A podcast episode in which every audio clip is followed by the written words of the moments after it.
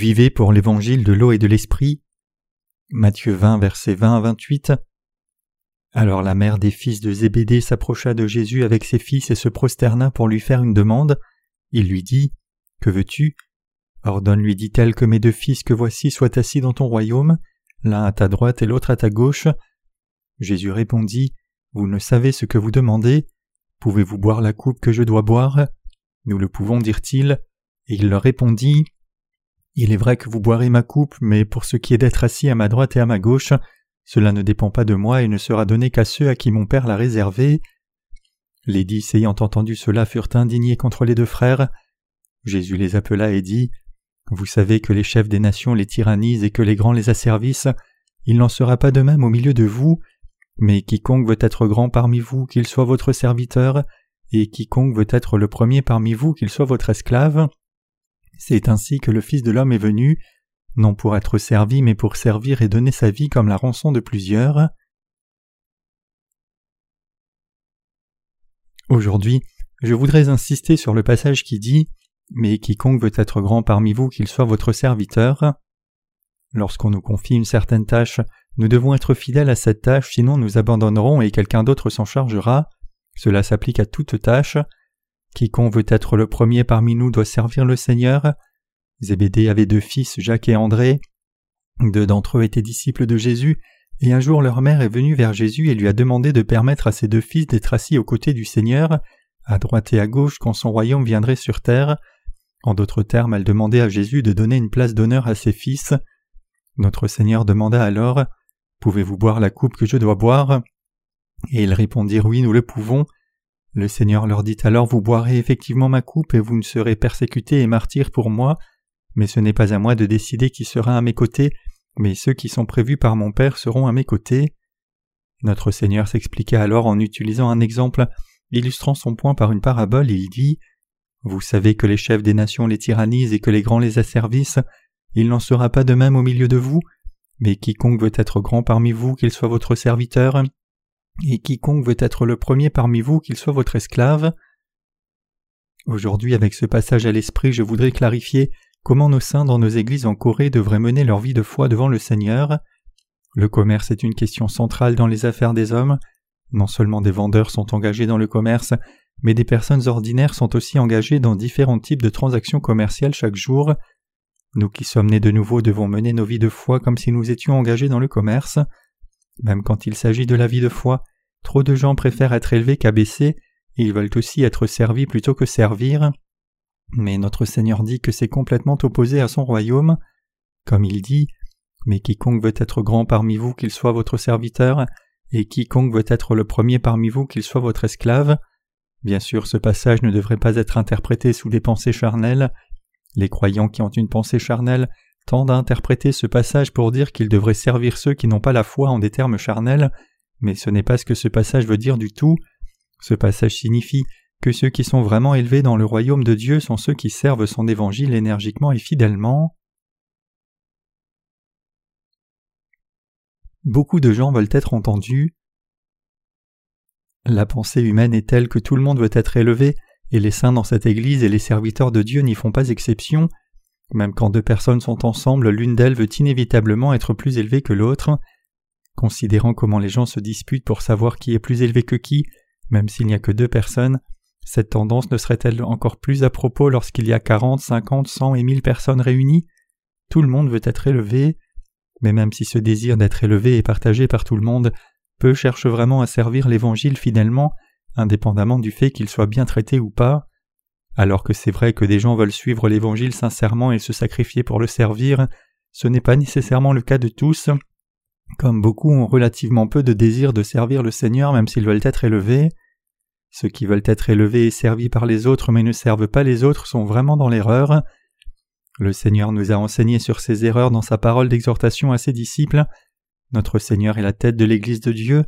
Toute créature et tout homme doit louer notre Seigneur comme le plus exalté de tous.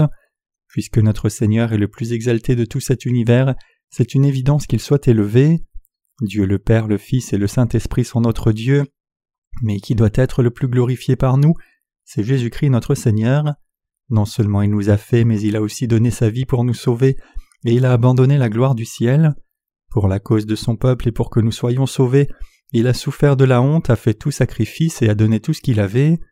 Notre Seigneur dit C'est ainsi que le Fils de l'homme est venu, non pour être servi, mais pour servir et donner sa vie comme la rançon de plusieurs. Et le Seigneur l'a effectivement fait. Et quel genre de cœur nos saints et les disciples de Dieu ont-ils? Leur cœur désire-t-il vraiment servir plutôt que d'être servi, ou veulent-ils être servis?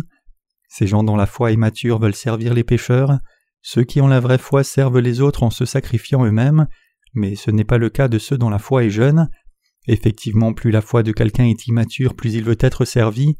Ces gens cherchent à être levés et bien traités quoi qu'il arrive.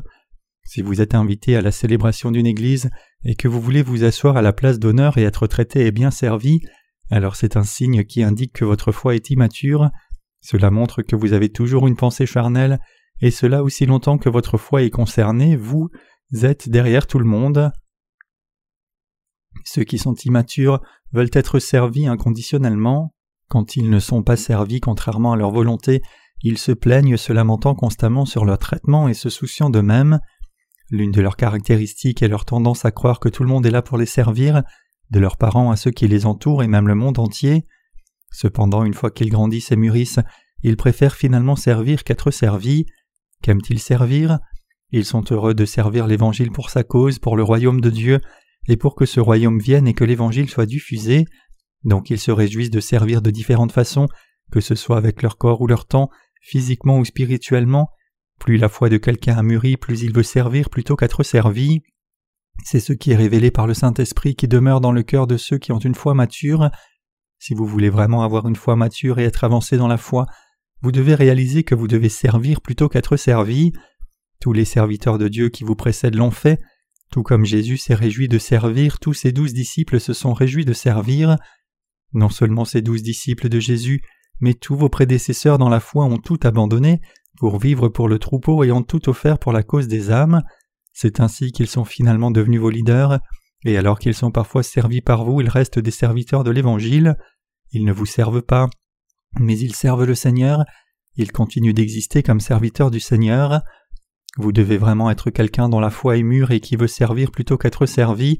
Vous pouvez alors devenir un homme de foi. C'est quand vous devenez une telle personne que vous pouvez apprendre au sujet de la foi, connaître le cœur de Dieu et réaliser la parole de vérité. Un serviteur est vraiment réjoui et heureux avec l'Évangile. Quelqu'un qui ne sert pas par contre se plaint toujours et bougonne. Ces gens sont ennuyés même par l'œuvre de l'Église, jugent son progrès par eux-mêmes et veulent être servis encore davantage alors que cela est principalement dû à leur foi immature. S'ils continuent d'être comme cela même après un temps considérable se soit écoulé, ils doivent examiner leur cœur, réaliser leur cœur erroné et s'en détourner. Le cœur de Jésus-Christ est fondamentalement un cœur humble, un cœur de service, donc notre Seigneur nous a aussi donné ce cœur à vous et moi. Le problème cependant c'est que nous avons encore le désir de nous élever nous-mêmes. Même dans notre Église, certains membres de l'Assemblée des femmes disent être plus élevés que d'autres parce qu'elles ont été appelées avant les autres, et donc elles disent directement ou indirectement que les autres doivent les écouter et les servir davantage. En réalité, même les disciples se querellaient entre eux pour savoir qui était en tête. Pierre pouvait dire Je suis âgé. Si quelqu'un parmi vous a servi le Seigneur aussi entièrement, assurément et d'aussi près que moi qu'il s'avance. Jacques pouvait dire Je suis jeune, mais en quoi êtes-vous si différent que moi? Où que vous soyez allé, n'étais-je pas toujours là aussi? Jean pouvait dire Je suis le plus jeune ici, mais Jésus m'aime le plus et je l'ai toujours suivi partout où il est allé. Les autres disciples comme André, Philippe et Nathanaël auraient pu penser Ces si ridicules sont-ils meilleurs que nous? Ces trois disciples font toujours un clan et disent aider Jésus, mais comment peuvent-ils être nos leaders s'ils nous ignorent à ce point? Nous aussi pouvons faire tout ce qu'ils font. Peut-être que les disciples se querellaient comme cela ici parce que les fils de Zébédée ont impliqué leur mère. Puisqu'ils ne trouvaient pas eux-mêmes parler à Jésus, ils l'ont fait à travers leur mère. Comme ses disciples, quand nos sœurs sont assemblées, il y a des moments où elles se querellent sur leur siège au lieu de penser à la façon dont elles pourraient servir l'Évangile par la foi pour la cause du Seigneur. Certaines personnes disent parfois J'ai été sauvé avant cette personne, donc pourquoi cette personne est-elle traitée comme étant devant moi? Pire encore, certaines personnes servent avec une pensée de calcul pensant Cette personne est si insensée, c'est bien de servir le Seigneur, mais on devrait être intelligent, pourquoi cette personne le sert-elle comme cela? Ne va-t-elle pas dépenser tout ce qu'elle a si elle continue de servir comme cela? Que fera-t-elle quand elle aura tout dépensé? Je n'ai jamais vu ces gens de mes propres yeux, mais je peux les voir se passer même quand mes yeux sont fermés. Je ne parle pas de concepts matériels ici, ne vous méprenez pas comme si j'exaltais ceux qui donnent beaucoup d'argent à l'Église. Je dis seulement qu'il y a des croyants qui servent le Seigneur avec un esprit de calcul. Certaines personnes, alors qu'elles suivent le Seigneur, calculent constamment les pour et les contre se demandant Devrais-je avancer ou pas? Il y a étonnamment beaucoup de personnes qui suivent le Seigneur sur la base de leurs calculs. C'est la foi d'un vendeur que de suivre le Seigneur avec un tel calcul. La foi d'un vendeur est celle qui suit le Seigneur de loin, et ainsi cette foi mourra à la fin. N'est-il pas vrai que les choses du Seigneur sont à nous et vice-versa? Quelqu'un qui suit le Seigneur avec la foi que ce qui est au Seigneur est à lui et que ce qui est à lui est au Seigneur, c'est quelqu'un qui est vraiment avancé. Ces gens peuvent faire beaucoup de choses, gérer et jouir de tout ce que le Seigneur a et servir le Seigneur énergiquement. Effectivement, quiconque est un homme de foi doit avoir ce genre de cœur. Je sais que quand nos frères adultes se réunissent, personne ne dit J'ai été sauvé avant toi, tu as été sauvé après moi.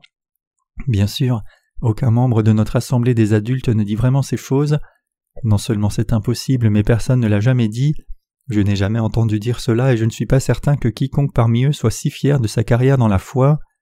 Mes chers croyants, qui est vraiment le plus grand parmi nos frères et sœurs de tous âges, des adultes aux jeunes et l'école du dimanche et parmi tous nos ouvriers, hommes et femmes aussi, indépendamment des positions et départements dans lesquels ils travaillent, ceux qui s'offrent même pour l'évangile du Seigneur, le suivent de tout cœur et le servent avec toute leur vie, ces gens sont exaltés.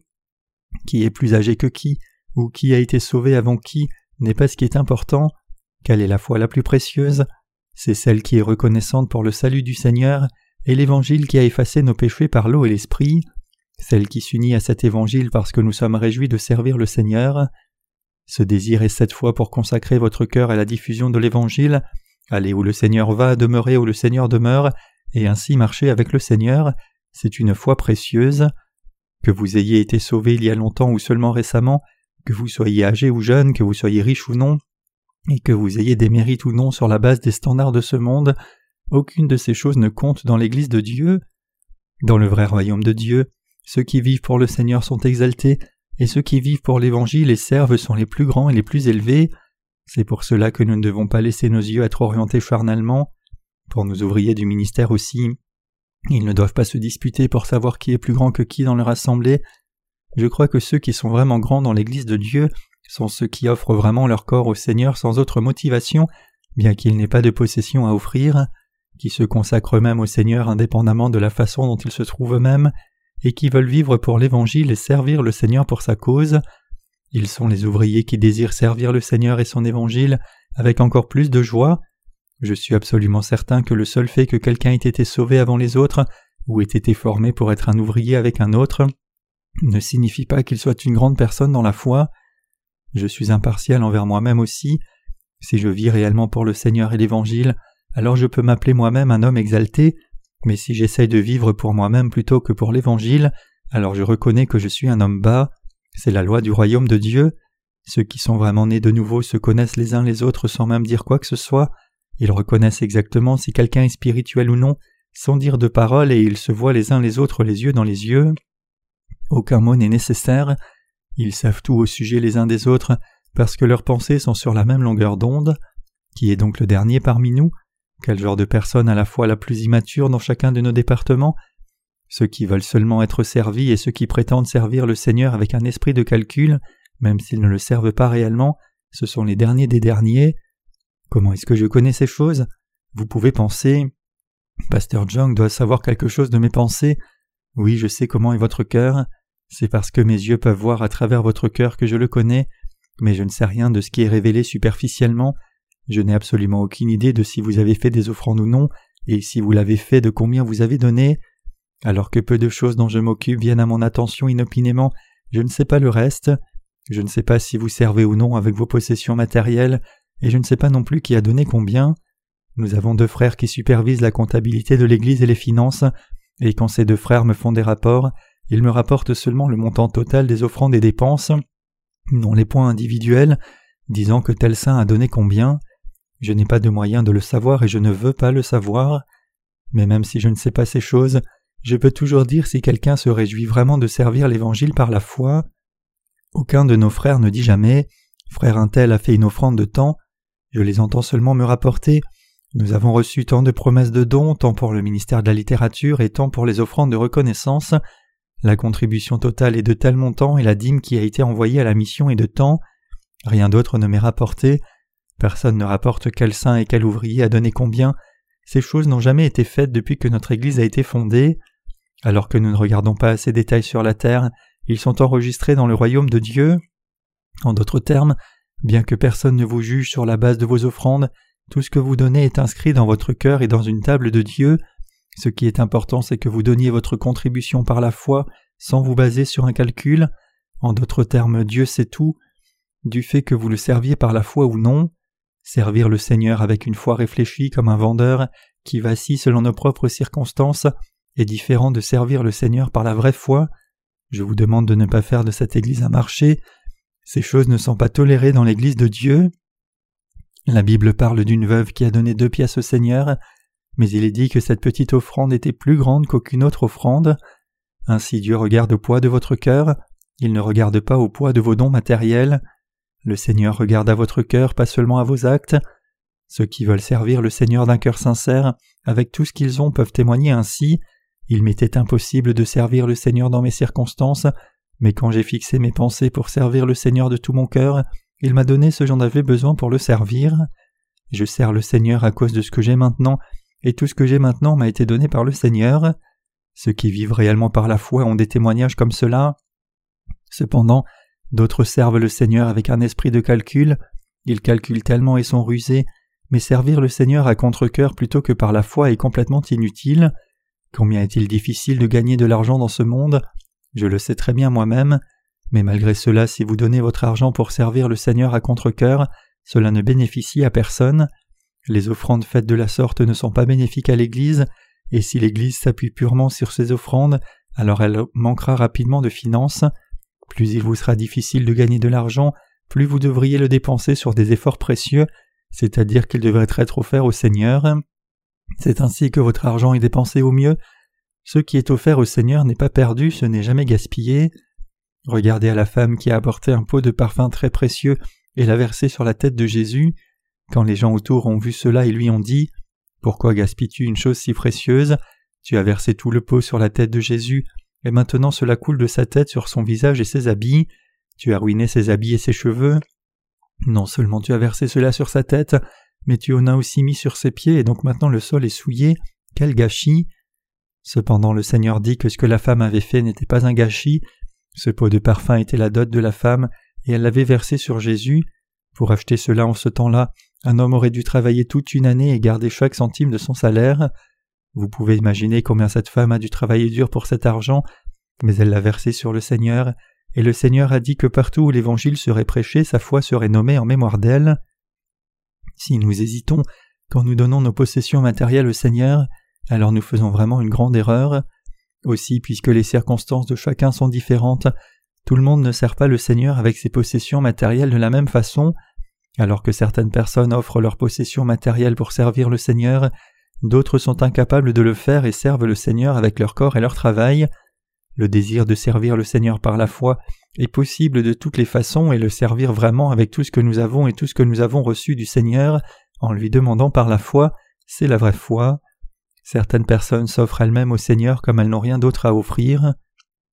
Cependant, si votre cœur désire être servi dans l'Église plutôt que servir, alors ce cœur montre que votre foi est la dernière.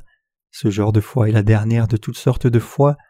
Certaines personnes qui viennent d'être sauvées veulent aussi servir le Seigneur, et elles le servent effectivement honnêtement.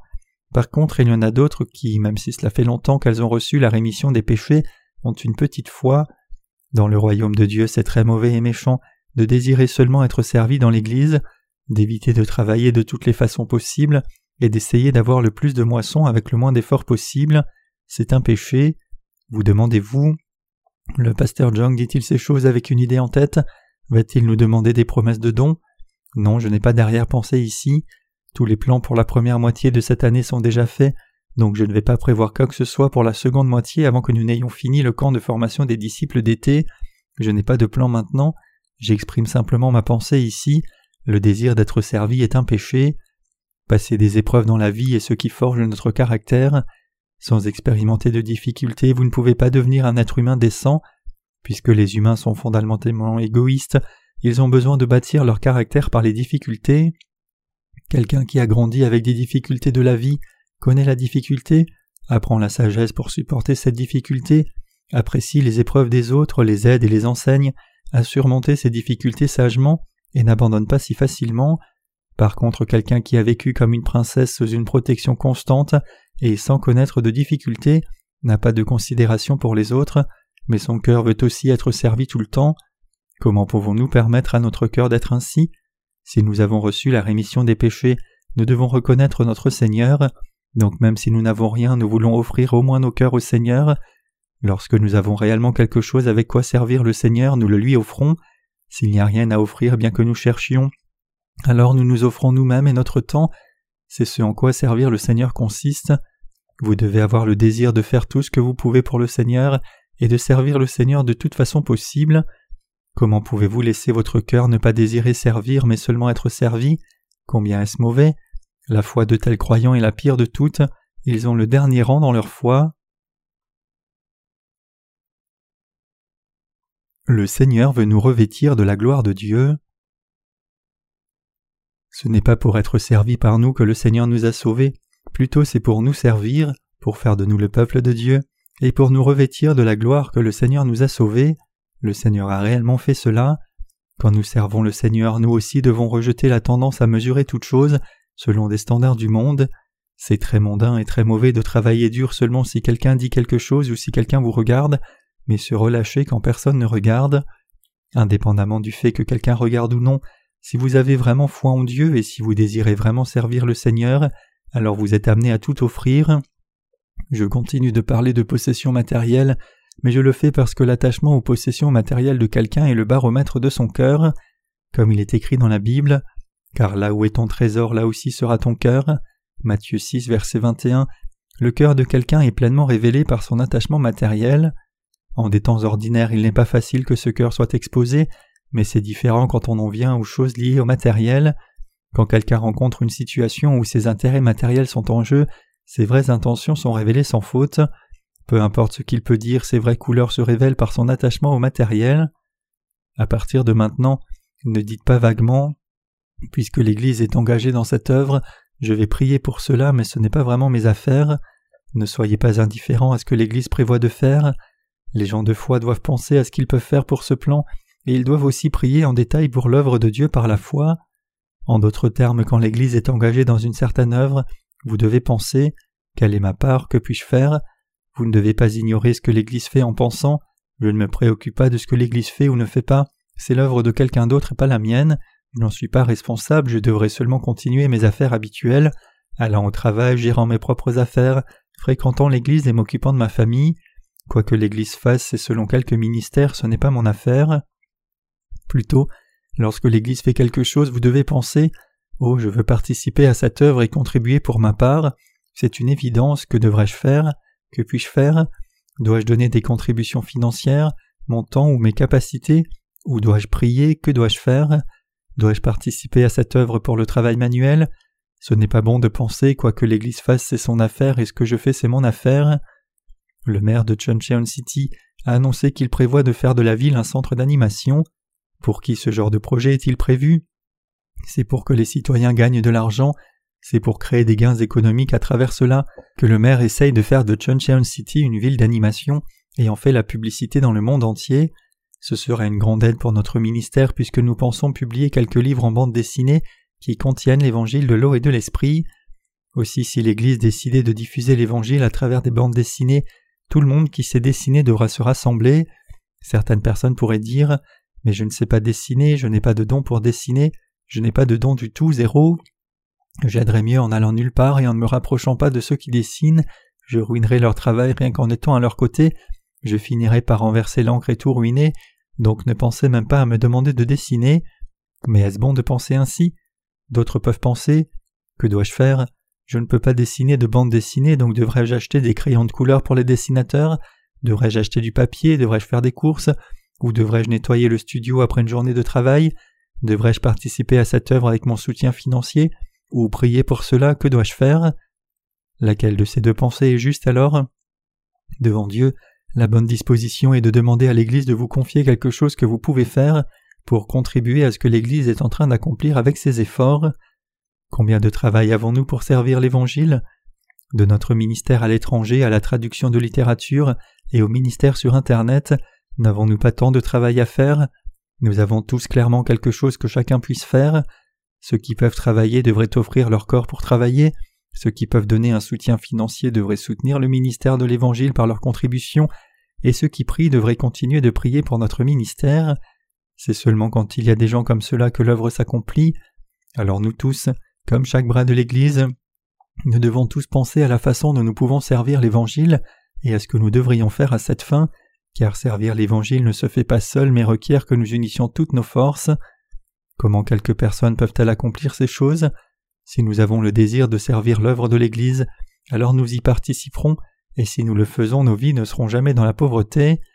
Mes chers croyants, indépendamment de la richesse ou de la pauvreté, si nous offrons chacun même le plus petit montant pour participer à l'œuvre du service de l'Évangile, alors cette œuvre de l'Évangile sera effectivement accomplie. Pour ceux qui ont peu de possessions matérielles et rencontrent des circonstances financières difficiles, ils peuvent offrir leur temps, leur corps et leurs prières, et ceux dont le cœur veut offrir des possessions matérielles doivent penser Voici ce que je dépense pour les besoins de ma famille, donc je devrais un peu serrer la ceinture et utiliser les économies pour servir l'Évangile. Étant donné les contraintes de mon revenu, je devrais essayer de réduire mes dépenses au nécessaire, économiser le plus possible et offrir les économies pour cette cause digne. Ainsi certaines personnes se serrent la ceinture pour offrir davantage à Dieu. C'est ainsi que nous devrions vivre. Quoi qu'il arrive, nous devons servir Dieu et partager cette œuvre du service de l'Évangile. Pour que notre foi grandisse, nous devons consacrer nos cœurs au service de l'Évangile. Que nous puissions bien travailler ou pas est secondaire. La première chose que nous devons faire, c'est offrir nos cœurs au Seigneur en faisant au mieux de nos capacités. Si nous vivons selon nos propres circonstances, plutôt que de consacrer nos cœurs au service de l'Évangile, alors il nous sera effectivement impossible de servir l'Évangile. Pensez-vous que vous vivrez bien sans donner votre cœur au service de l'Évangile? Loin de là, ce sera une lutte pour vous rien que pour garder votre corps en vie. Nous devons consacrer nos cœurs à l'Évangile. Plus notre foi grandit, plus nous servirons le Seigneur. La croissance de notre foi signifie que nous avons de plus en plus à servir. Que se passe-t-il alors quand nous avons plus à servir? Nos limites sont exposées. Quand votre foi grandit, vous voudrez servir de plus en plus, mais que se passe-t-il alors? Quand vous voyez combien vous devez servir, mais le peu que vous avez, vous en arriverez à prier Dieu. Seigneur, donne-moi de te servir davantage, aide-moi pour que je te serve davantage. Ainsi, quand vous priez Dieu et exercez votre foi, votre foi grandit, Dieu vous donne davantage, et vous serez une personne de grande possession même si vous semblez avoir si peu. Dieu donne davantage à ceux qui le servent davantage, et c'est parce que vous recevez plus de Dieu que vous le servez encore plus. Votre foi grandira alors davantage, vous voudrez servir le Seigneur davantage, et par ce désir vous le servirez davantage, et quand vous servez le Seigneur, Dieu vous donne encore davantage, et vous deviendrez alors le premier. En d'autres termes, ceux qui servent le Seigneur et l'Évangile davantage demeurent dans le Seigneur la tête de notre Église et deviennent effectivement plus proches du Seigneur. L'apôtre Paul dit Soit donc que vous mangiez, soit que vous buviez, soit que vous fassiez quelque autre chose, faites tout pour la gloire de Dieu. 1 Corinthiens 10, verset 31. Tout est contenu dans ce passage. Que nous mangions ou buvions ou quoi que nous fassions, nous devons tout faire pour la gloire de Dieu. Alors que ce passage n'est pas spécifique, ne parle-t-il pas aussi de tout avec ses implications?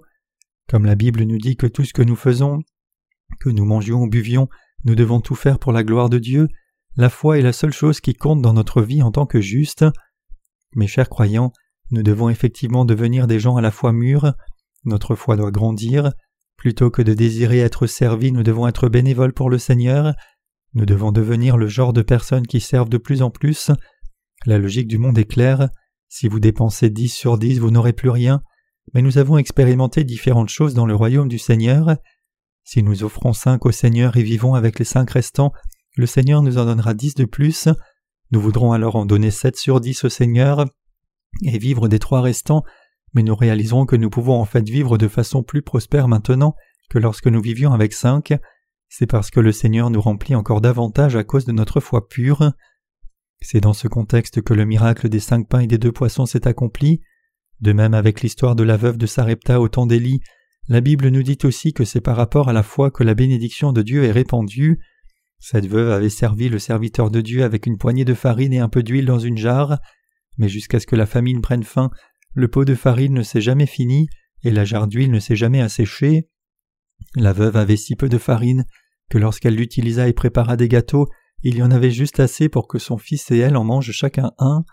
Malgré cela, elle a utilisé ce dernier peu de farine pour servir le serviteur de Dieu premièrement, et la Bible dit qu'à cause de cela elle a pu nourrir son fils et elle-même, et le pot de farine ne se vida pas jusqu'à la fin de la famine. Un roi 17, versets 11 à 16.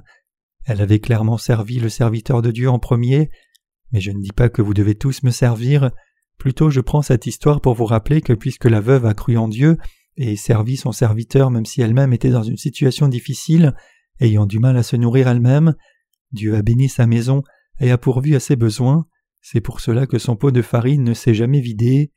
Mes chers croyants, si seulement vous avez le désir de servir l'Évangile, alors vous pouvez effectivement servir l'Évangile plus qu'assez.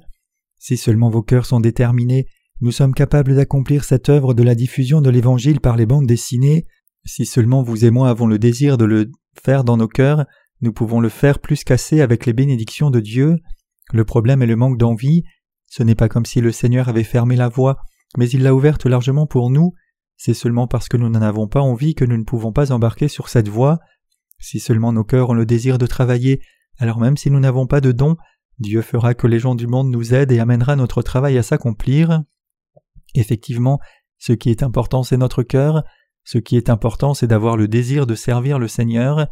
Ce désir de servir plutôt que d'être servi est ce qui est vraiment important. Ceux qui veulent servir le Seigneur le font indépendamment de tous leurs efforts pour réduire ce qu'ils dépensent pour eux-mêmes au maximum afin de l'offrir à Dieu. Par contre, ceux qui veulent être servis pensent seulement à la façon dont ils peuvent dépenser davantage pour eux-mêmes.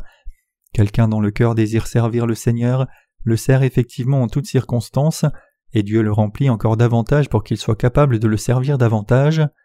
Quelqu'un qui veut être servi n'en a jamais assez, même s'il lutte constamment pour améliorer son cas et fait tout ce qu'il peut pour investir tout l'argent dans lui-même. C'est la différence du domaine de la foi, et si vous avez vraiment reçu la rémission de vos péchés et êtes devenu un homme de foi, vous devez désirer augmenter votre foi, donc avant tout vous devez prier pour que votre foi grandisse.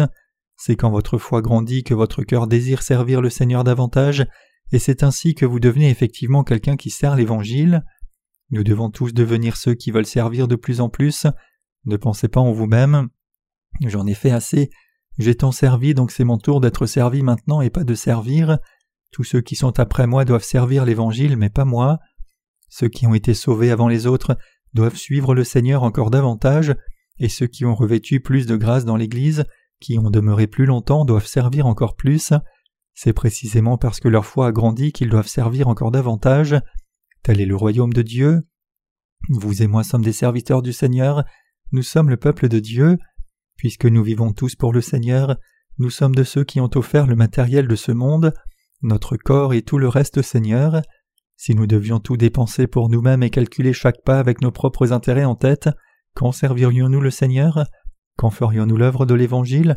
Quand diffuserions-nous l'Évangile par des bandes dessinées? Quand évangéliserions-nous le monde? Quand rendrions-nous témoignage à nos compatriotes coréens? Et quand prêcherions-nous l'Évangile à nos propres familles? Si vous faites tout ce que vous voulez faire pour vous-même, vous ne pourrez jamais servir le Seigneur. En d'autres termes, quelqu'un qui sert le Seigneur ne peut pas faire tout ce qu'il veut faire pour lui-même. Cela ne signifie pas que vous ne devez pas acheter d'habits. Certaines personnes servent le Seigneur fidèlement, même si elles portent de beaux habits et dépensent beaucoup d'argent, alors que d'autres ne servent pas le Seigneur du tout, même si elles agissent comme si elles ne faisaient rien pour se gratifier elles-mêmes. La question est celle du cœur et non d'un phénomène visible. Dieu vous a donné différents dons. Il a forgé vos circonstances idéalement pour que vous puissiez le servir d'une certaine façon que ce soit avec vos possessions matérielles ou avec votre corps.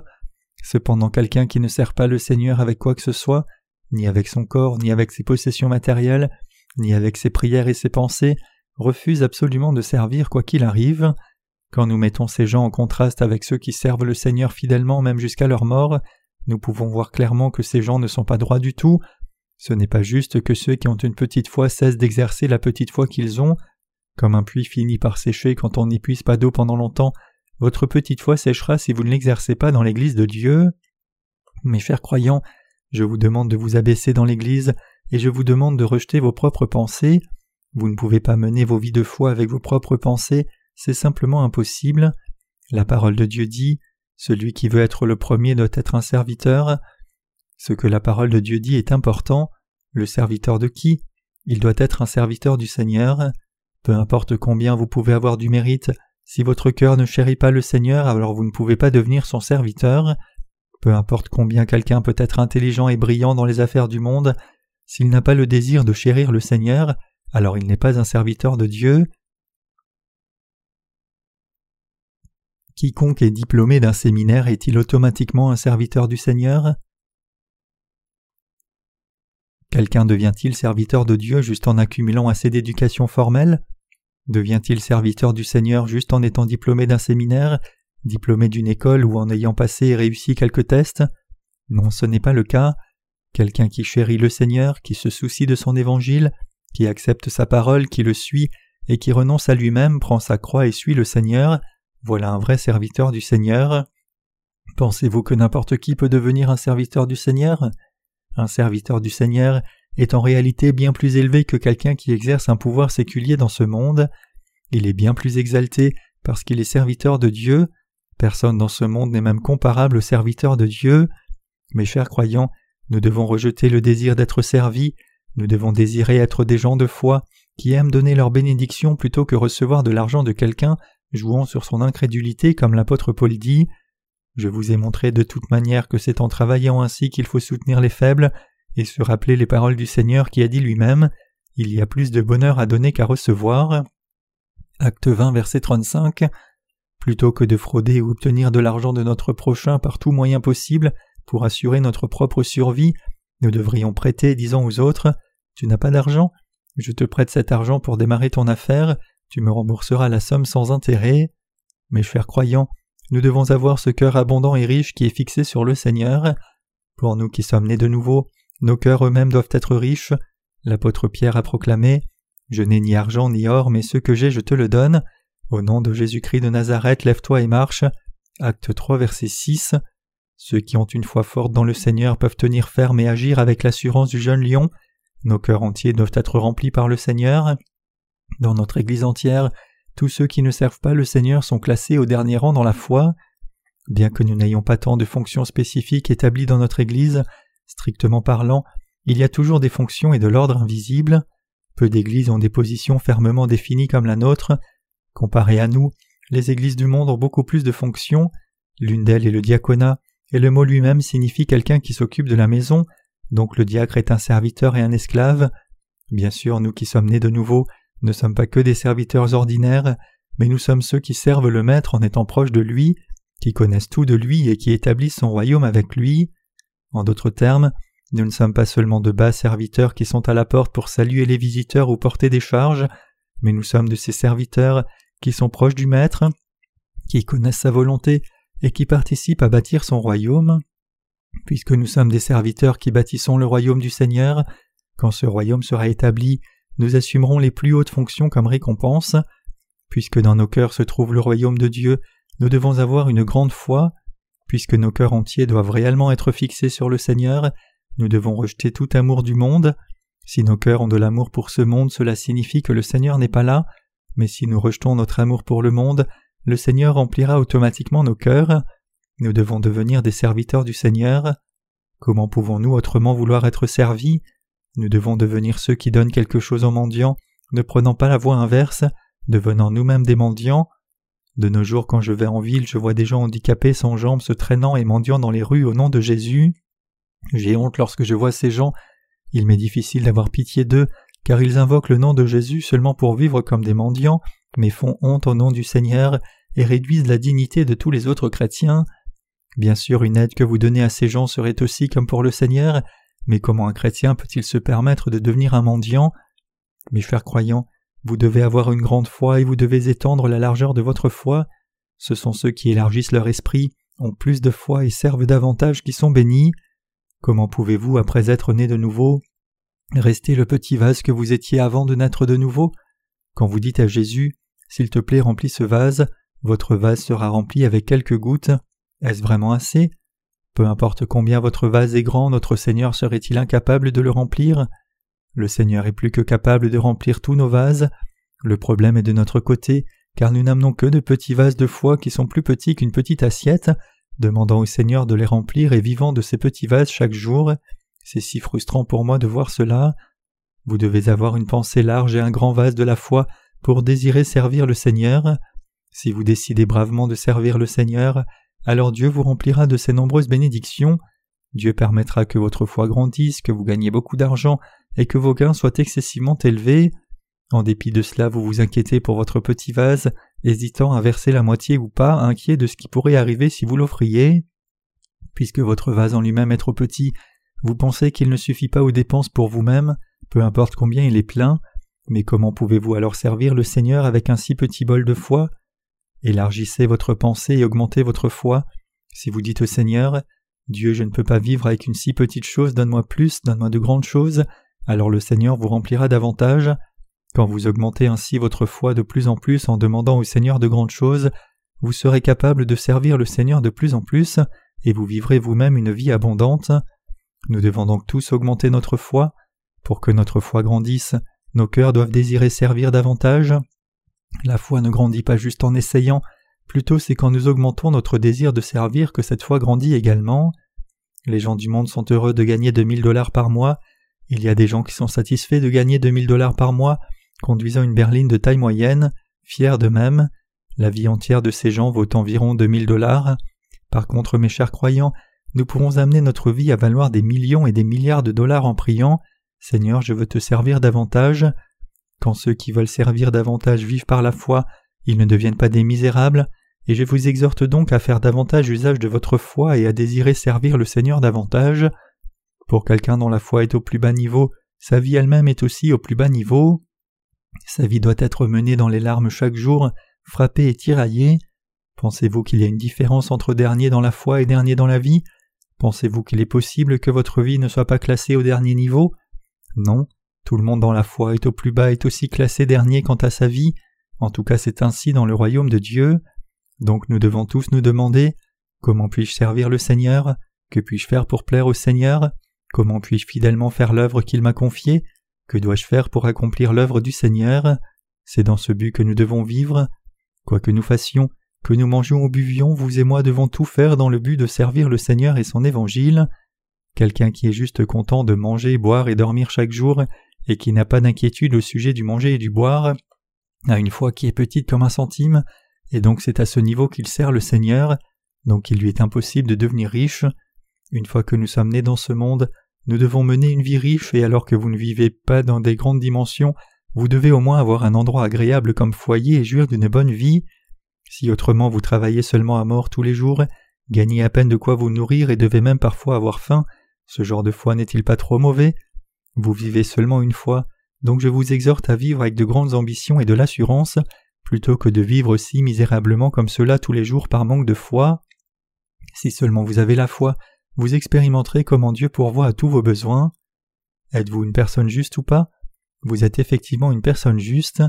Étant donné le fait que vous êtes une personne juste et un enfant de Dieu, sa volonté pour vous serait-elle de vivre une vie pauvre et mauvaise dans ce monde? Non, bien sûr que non. Donc si vous voulez que votre cœur ait la foi et serve le Seigneur, et si vous consacrez votre cœur à l'Évangile et à l'œuvre du Seigneur, voyant ainsi que faire à ses yeux, Dieu pourvoira à tous vos besoins. Si votre cœur est disposé à dire Seigneur, je veux faire ton œuvre fidèlement, alors même si vos circonstances ne sont pas appropriées, Dieu les changera pour que vous soyez capable de le servir. En d'autres termes, Dieu pourvoira un certain élan pour que vous fassiez beaucoup d'œuvres de la foi. Pourquoi devrions-nous vivre misérablement? Puisque vous êtes nés dans ce monde une seule fois, ne devriez-vous pas voyager dans le monde, tester ces différentes cuisines et voir et expérimenter différentes coutumes, scènes et cultures que le monde offre? Et ne devriez-vous pas vivre pour la justice? Vivons effectivement tous comme cela. N'écoutez pas seulement mon serment pour vous arrêter là. Si vous avez vraiment reçu la rémission de vos péchés, alors la bonne chose à faire est d'appliquer ce principe à la façon dont votre foi peut grandir dans votre vie. Nous devons tous nous poser les questions suivantes. Qu'est-ce qui ne va pas avec ma foi? Est-ce que je désire vraiment vivre pour le Seigneur? Bien sûr, je suis sauvé, mais est-ce que je vis encore pour ma chair, ne pensant qu'au manger, au boire et aux vêtements? Si vous vous inquiétez du manger, du boire et du vêtement, alors vous ne pouvez pas servir le Seigneur. Loin de là, vous vous réveillerez dans ces inquiétudes chaque matin et vivrez votre vie entière sous ce poids. Vous serez constamment inquiet vous demandant Que vais-je manger aujourd'hui? Que vais-je boire?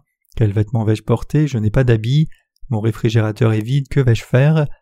Notre Seigneur a dit Et pourquoi vous inquiétez au sujet du vêtement? Considérez comment croissent les lys des champs. Ils ne travaillent ni ne filent. Cependant, je vous dis que Salomon même, dans toute sa gloire, n'a pas été vêtu comme l'un d'eux. Si Dieu revêt ainsi l'herbe des champs qui existe aujourd'hui et qui demain sera jetée au four, ne vous vêtira-t-il pas à plus forte raison, gens de peu de foi? Matthieu 6, versets 28 à 30. Et il poursuit en disant Cherchez premièrement le royaume et la justice de Dieu, et toutes ces choses vous seront données par-dessus. Matthieu 6, verset 33. Notre Seigneur nous a promis qu'il nous donnerait tout. Voulez-vous vivre toujours inquiet de ce que vous mangerez chaque jour? Nous devrions maintenant désirer devenir des gens de foi qui servent l'Évangile de plus en plus, et nous devons vraiment devenir tels. Élargissez votre esprit et vivez pour le Seigneur et l'Évangile. Dieu vous fera alors vivre dans la prospérité abondante. Croyez-vous cela? C'est pour cela que je vous exhorte à vivre par la foi. Je suis fondamentalement différent des pasteurs frauduleux des églises du monde qui disent Si vous vendez votre maison et la donnez au Seigneur, vous aurez deux maisons, juste pour augmenter les finances de leur propre Église. Pensez-vous que c'est ce que je fais? Non, ne me regardez pas comme si j'étais un tel pixou. Je n'ai jamais dit un seul mot qui ne soit pas de la foi ou un seul mot qui vous conduirait à votre destruction. Le moyen pour que vous et moi prospérions est de servir le Seigneur. Chercher son royaume et sa justice est le moyen de recevoir les bénédictions. Son royaume est établi en prêchant l'évangile de l'eau et de l'esprit, et conduire toute personne de la terre à recevoir la rémission des péchés et devenir un enfant de Dieu, c'est chercher son royaume et sa justice. Dieu nous dit à vous et moi de vivre pour lui pour ce qui est juste. Vivons donc tous pour son royaume et sa justice. Alléluia.